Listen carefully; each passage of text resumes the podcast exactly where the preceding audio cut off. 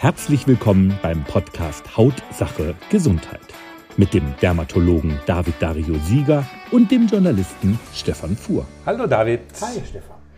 Wie immer zu Beginn einer jeden Podcast-Folge beantwortest du Fragen, die mhm. uns über unsere Mailadresse info at hautsache-gesundheit.de erreicht hat. Okay, ich bin gespannt. Ähm, die erste Frage kommt von Kai. Er schreibt, er hat eine sehr glatte Haut und keine Muttermale. Soll er trotzdem regelmäßig zum Hautcheck? Ja, das ist wieder so eine Frage, die ich gar nicht so richtig beantworten kann. Er sollte auf jeden Fall zum Hautarzt gehen ähm, zum Hautcheck, denn ich weiß ja jetzt auch nicht, was er für einen Hauttyp hat, ob er Hauttyp 1 ist, ob er Hauttyp äh, 4 ist. Das sollte er schon auf jeden Fall machen. Er kann das ja auch nicht selber alles einsehen. Am Rückenbereich oder am hinteren Bereich kann man das alles nicht selber beobachten. Deshalb ist ein Hautcheck beim Hautarzt empfehlenswert. Du hattest ja im letzten Podcast auch schon gesagt, dass du überall in der Haut nachguckst. Ja. Also Po-Falte ja. und, und, und. Und da kann man natürlich selber schlechter hingucken. Das stimmt schon. Dann haben wir noch eine Frage von Ahmed. Ich hoffe, ich spreche den Namen richtig aus. Er ist äh, Südländer, schreibt er, und hat entsprechend eine dunkle Haut. Und seine Frage, sind Südländer genauso anfällig für Hautkrebs wie wir Nordeuropäer zum Beispiel?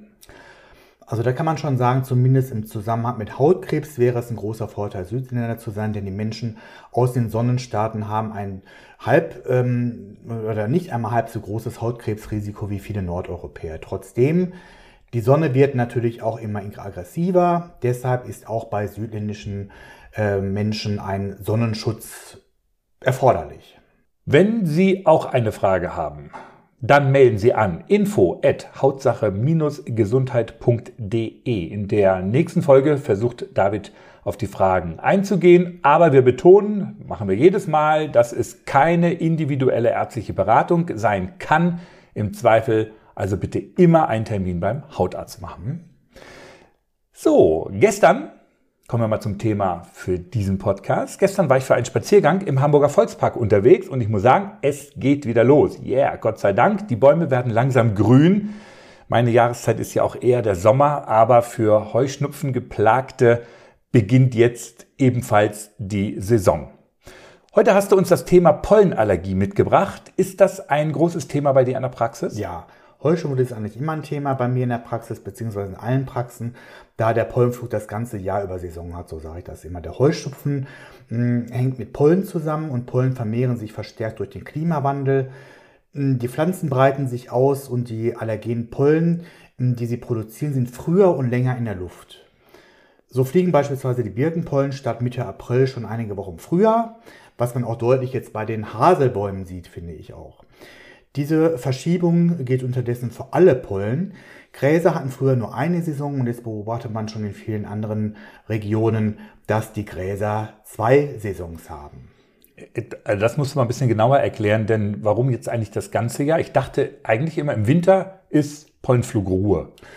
Im November gibt es vielleicht ein paar Tage Ruhe ähm, beziehungsweise Pause. Im Dezember kommen aber dann wirklich schon die ersten Haselpollen. Das kann man immer wieder äh, neu beobachten, auch sofort.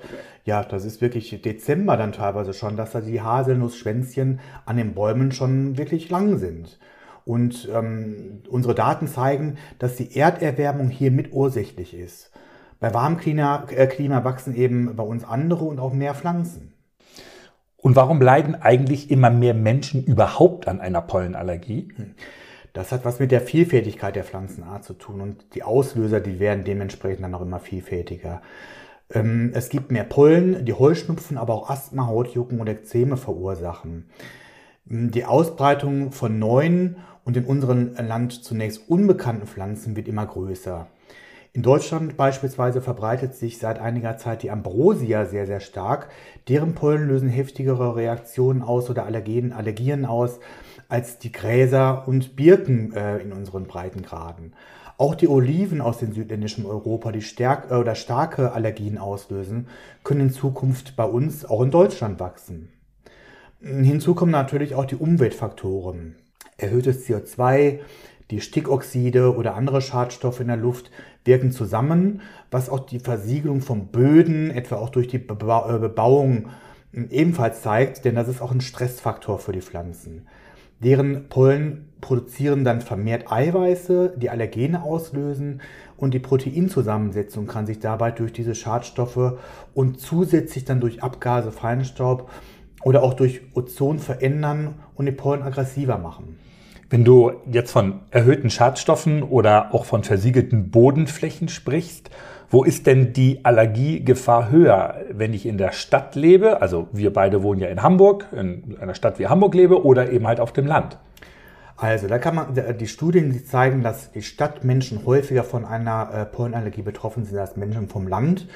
Einige Wissenschaftler machen hm, dafür die Haut oder die Feinstaubbelastung verantwortlich, die die Nasenschleimhäute generell empfindlicher machen. Die stärkeren allergischen Reaktionen treten aber zumeist auf dem Land auf, denn hier schwirren viel mehr Pollen durch die Luft als in der Stadt. Zudem sind auch oft viele verschiedene Pollenarten unterwegs. Während in der Stadt die Artenvielfältigkeit niedriger ist als auf dem Land. Trotzdem sollten, solltest du die Pollenbelastung in der Stadt nicht unterschätzen, denn hier bilden einige Pflanzenarten offenbar mehr Pollen als auf dem Land.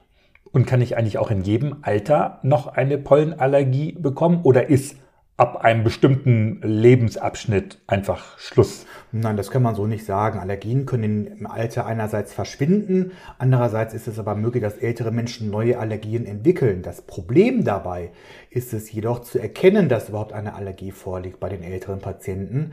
Ähm, denn darauf kommen die Ärzte zunächst nicht. Wenn die älteren äh, Menschen Husten bekommen, in die Nase läuft, Augenjucken oder auch ein, Hautausschlag ähm, entsteht, da denken zuerst viele immer an eine Infektion.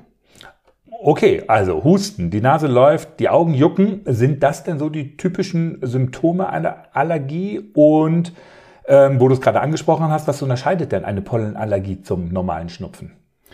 Der Heuschnupfen der manifestiert sich vor allem an den Schleimhäuten von Nase, Rachen und an den Augen. Dabei sind die typischen Symptome Naselaufen, Niesanfälle, Behinderung der Nasenatmung, hauptsächlich auch tränende, gerötete und brennende oder auch juckende Augen, manchmal auch angeschwollene Augenlider oder Jucken und Kitzeln im gesamten Nasenrachen, äh, Nasenrauchen-Mundbereich.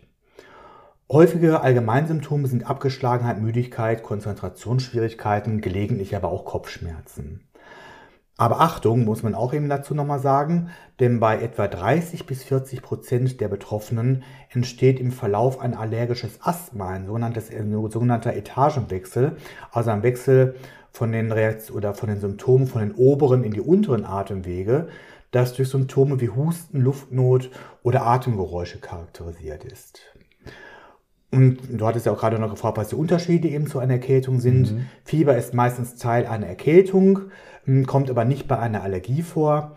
Auch wenn bei einer Allergie und Erkältung der Hals betroffen sein kann, so fühlt sich bei einer Allergie das doch irgendwie anders an. Bei einer Erkältung schmerzt der Hals, während der Hals bei einer Allergie eher kratzig ist. Das gleiche auch bei den Augen. Pollenallergien oder Erkältung können zu tränenden Augen führen, aber bei einer Allergie jucken die Augen meistens. Die Dermatologen sind ja oftmals auch Allergologen. Wie kann denn der Allergologe dem Betroffenen helfen? Wichtig ist als, als allererst an, oder an allererster Stelle den Auslöser der allergischen Reaktion zu bestimmen. Dazu gibt es den sogenannten Pricktest. Der ist relativ einfach durchzuführen und gibt auch Auskunft über die Allergieauslöser. Hierbei ritzt der, ähm, der Arzt mit einer kleinen spitzen Lanzette verschiedene Allergene, also Birke, Erle, Hasel, Gräser, Pollen, da gehört aber auch noch Hausstaub dahin im weiteren Verlauf mit hinzu, ähm, in die Haut. Das tut übrigens nicht weh und man kann sofort nach 10 bis 20 Minuten ähm, die Reaktion erkennen auf der Haut. Anschließend wird das Ergebnis äh, mit dem vom Patienten geschilderten Beeinträchtigung abgeglichen. Interessant ähm, kann dabei auch sein, dass man sowohl auf Frühblüher, also Birke, Erle, Hase, als auch auf die Spätblüher, ähm, die Gräser und Getreidesorten reagieren kann. Wenn die Auslöser dann feststehen, wird mit dem Patienten die angemessenste Therapie besprochen. Wichtig dabei möchte ich nur noch mal erwähnen, dass bei dieser Pricktestung man kein Antihistaminikum, also keine antiallergische Tablette vorher einnehmen sollte. Ich glaube mindestens drei bis fünf Tage, weil das Ergebnis sonst verfälscht ist. Wo du gerade gesagt hast, wenn die Auslöser feststehen, dann kann man mit einer Therapie beginnen. Reicht es denn nicht aus, wenn ich äh, vielleicht weiß, ach naja, jedes Jahr im Frühjahr läuft mir die Nase, ich gehe einfach in die Apotheke und besorge mir ein Mittel? Wenn die Symptome nicht zu gravierend sind, kann man das natürlich machen. Und da verkauft der Apotheker dann Medikamente in Tropfenform oder in Tablettenform oder auch in Nasensprayform, die die überschießende Abwehrreaktion eindämmen sollen. Da fällt mir jetzt ein, wir haben auch noch gar nicht richtig besprochen, was eine Allergie überhaupt ist. Das stimmt. Und da möchte ich jetzt nur in ganz kurzen Worten, das ist sonst äh, viel zu weitläufig, ähm, erklären, dass unser Immunsystem schützt unseren Körper vor schädlichen Eindringlingen. Erkältungsviren werden zum Beispiel durch Schnupfen aus dem Körper herausgespült. Unser Immunsystem muss also immer entscheiden, welche Stoffe uns nichts anhaben können oder welche für uns schädlich sind und schnell aus dem Körper heraustransportiert werden müssen. Bei einer Allergie kommt es dabei zu einem Fehler und das Immun erkennt zum Beispiel hm, die Birkenpollen und erkennt diese dann als, als, als gefährlich wie die Viren. Und dann raus aus dem Körper und dann kommt es zum Genau, Fließschnupfen genau. zum Beispiel. Ne? Ja. Aber jetzt nochmal zurück zu den Medikamenten. Die meisten Medikamente blockieren die Freisetzung des Hauptbotenstoffes allergischer Reaktion, also das Histamin, das für die Rötung, Schwellung und Juckreiz verantwortlich ist. Auf diese Weise verschaffen schon diese Antihistaminika Linderung und ähm, die sind auch nicht verschreibungspflichtig, sondern, sondern die kann man so in der Apotheke kaufen, ohne Rezept. Müssen es denn immer so klassische Medikamente sein oder gibt es auch gute Naturheilverfahren? Ehrlicherweise bin ich, das gilt übrigens für alle Krankheiten, ein Fan von Mitteln, die helfen. Das ist bei den Naturver Naturverfahren oder Naturheilverfahren nachweislich selten der Fall. Deshalb möchte ich da eigentlich gar nicht unbedingt was zu sagen. Das ist die Studienlage auch sehr dünn. Ne? Genau. Eine Möglichkeit stellt aber die Behandlung mit traditioneller chinesischer äh, Medizin dar. Das habe ich auch schon öfter mal gelesen. Diese besteht nämlich nicht nur aus Akupunktur, sondern beinhaltet ebenso eine gesundheitsfördernde Ernährung, Bewegung und äh, Kräutermedizin. Trotzdem, die Behandlung von Heuschnupfen kann unter Umständen allerdings ähm, allein mit Akupunktur erfolgen. Ist es denn schlimm, wenn der Heuschnupfen nicht von einem Facharzt oder einer Fachärztin behandelt wird? Das habe ich ja oben eigentlich schon erwähnt. Ähm, es kann zu diesem allergischen Asthma kommen, also dieser Etagenwechsel. Ähm, der kann sich entwickeln an dieses allergische bronchiale Asthma. Deshalb ist es schon ratsam, sich in jedem Fall von einem Facharzt beraten zu lassen und die diagnostischen Tests durchführen zu lassen. Hast du denn schon Patienten zur traditionellen chinesischen Medizin geschickt? Nein, habe ich noch nicht. Ähm, okay, kann man vorbeugend was tun? Wenn du das so meinst, wie zum Beispiel bei einer ähm, äh, Krebsvorsorge, dann ist es schon schwierig. Das kann man nicht machen. Die Neigung zu Heuschnupfen und Allergien im Allgemeinen ist unter anderem nämlich auch erblich bedingt. Leiden bereits die Eltern an einer Allergie, egal an welcher, so ist das Erkrankungsrisiko für die Kinder deutlich erhöht. Also die Neigung zu Allergien ist erhöht. Man muss keine Ja. kriegen, aber man kann, man, also Ja, also wer bereits unter Heuschnupfen leidet, der kann Beschwerden vorbeugen. Man sollte versuchen, den Pollen aus dem Weg zu gehen, was natürlich auch nicht unbedingt so, ähm, so einfach ist, also nicht über blühende Wiesen oder Felder spazieren.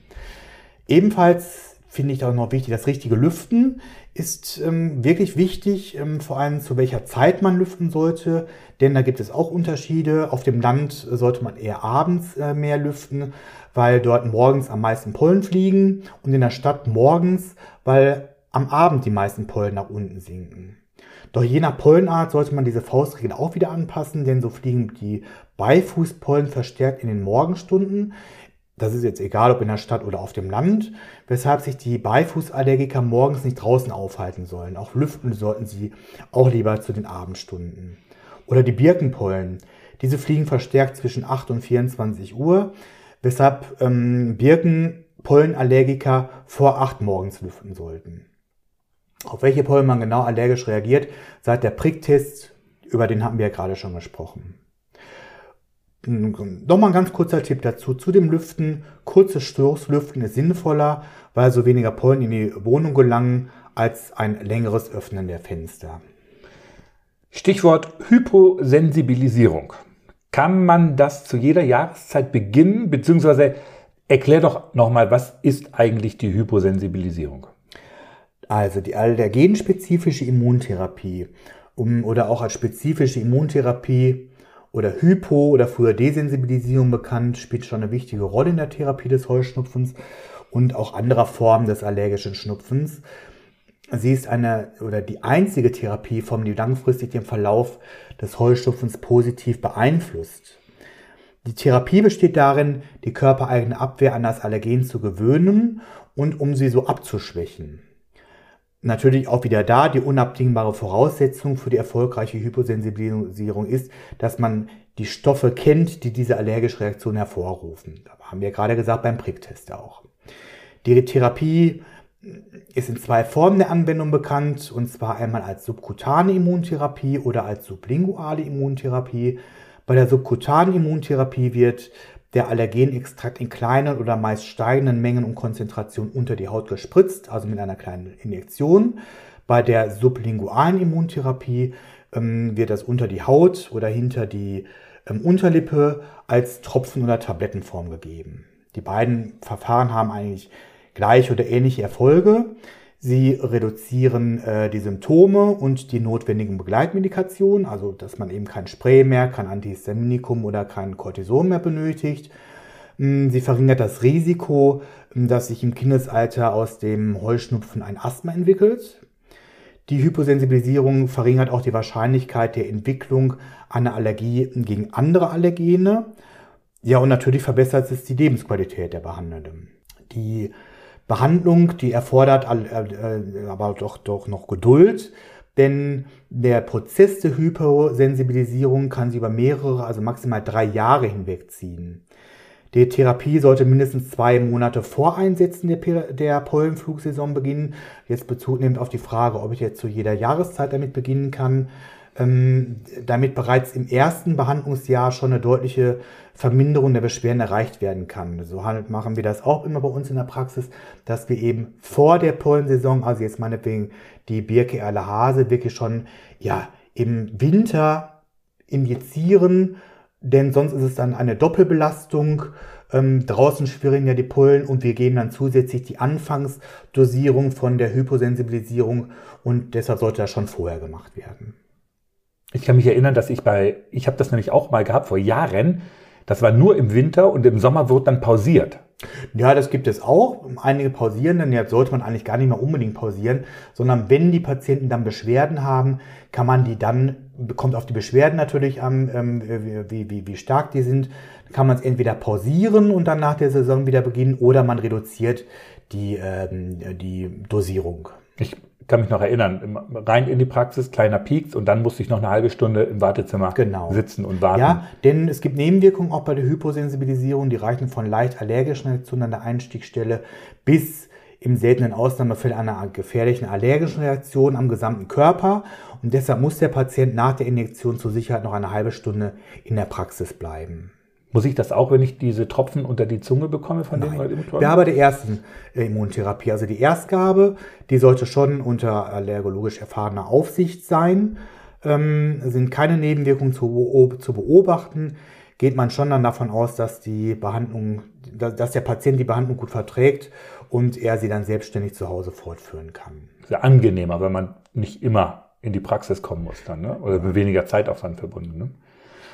Und was passiert jetzt, wenn ich nicht zum Arzt gehe, wenn ich keine Hyposensibilisierung zum Beispiel unter ärztlicher Aufsicht mache oder entsprechende Medikamente bekomme? Also wenn der Heuschnupfen sozusagen, kann man das sagen, weiß ich gar nicht, unbehandelt bleibt ähm, und ich nur auf meine Notfallmedikamente der Apotheke vertraue? Ja, das habe ich ja gerade auch schon gesagt, dass der Heuschnupfen ähm, zu diesem sogenannten Etagenwechsel führen kann, also zu dem allergischen Asthma. Ähm, das kann wirklich eine heftige allergische Reaktion sein die im schlimmsten Fall auch zum Tode führen kann. Und wenn ich jetzt das erste Mal bei mir eine allergische Reaktion feststelle und denke, dass ich unter einer Pollenallergie leide, was soll ich tun? Ja, sofort einen Termin beim Allergologen vereinbaren. Gut, das hätte ich mir eigentlich auch denken können, dass du das sagst. Ähm, kann eine Pollenallergie von alleine wieder verschwinden? Da sage ich jetzt mal Jein, denn es gibt schon, also ist es ganz, ganz selten, muss ich schon äh, berichten, aber ich habe es auch gelesen, dass das Immunsystem dadurch, dass es ständig im Wandel ist, lässt es sich auch ein Stückchen beeinflussen. Wenn man beispielsweise nämlich mehrere Jahre im Ausland verbringt, kann es sein, dass das immunologische Gedächtnis die bestimmten Allergene vergisst und dementsprechend keine Reaktion mehr ausübt. Ach so, wenn ich also irgendwo hinfahre, wo es keine Birken gibt zum Beispiel, Jahre, dann... jahrelang. Ja, okay, na gut, okay, dann, dann vergessen wir das. Zum Schluss hätte ich gerne noch so ein paar SOS-Tipps von dir. Kurze Tipps, ähm, also gute Tipps, die man auch schnell zu Hause umsetzen kann, wenn ich unter einer Pollenallergie leide. Hm, da gibt es auch einige. Da sollte man abends duschen und die Haare waschen. Natürlich der Part und die Partnerin, die sollte das ebenfalls machen, wenn die natürlich, wenn die in einem Zimmer zusammen sind oder in ne? einer Ja, Wohnung sich befinden. Die Wohnung sollte regelmäßig feucht durchgewischt werden. Dann gibt es noch die, die Pollenschutzgitter, die man an die Fenster anbringen kann. Ja, was noch? Hm, Wäsche nach dem Waschen nicht im Freien trocknen lassen. Die Schuhe oder die Oberbekleidung im Eingangsbereich der Wohnung schon ausziehen und vor allen Dingen nicht mit ins Schlafzimmer nehmen. Was auch ganz, ganz okay ist oder ganz sinnvoll ist, ist eine Pollenflug-App. Da kann man schon die Vorhersagen ähm, sehen, welche Pollen wann fliegen. Ja, vielleicht auch noch am Meer, weil am Meer sind eben weniger Pollen als, als normal, also durch den Wind natürlich dementsprechend. Ich meine mich sogar zu erinnern, dass die Nordseeinsel Borkum damit geworben hat, pollenfrei zu sein. Das kann sein, das weiß ich jetzt nicht. Lieber David, ganz herzlichen Dank. Hoffen wir für alle Pollengeplagten, dass sie vielleicht mit Unterstützung des Hautarztes und Allergologen gut durch diese Pollensaison Das kommen. wünsche ich natürlich auch. Zum Schluss noch einmal der Hinweis, wer eine Frage an David hat, meldet einfach an info@hautsache-gesundheit.de. Und noch einmal der Hinweis, David darf und kann natürlich keine umfassende ärztliche Beratung durchführen, aber ein paar Tipps gibst du uns ja gerne. Auf jeden Fall. Dann sage ich Tschüss, bis in zwei Wochen. Tschüss, Stefan. Tschüss, liebe Zuhörer.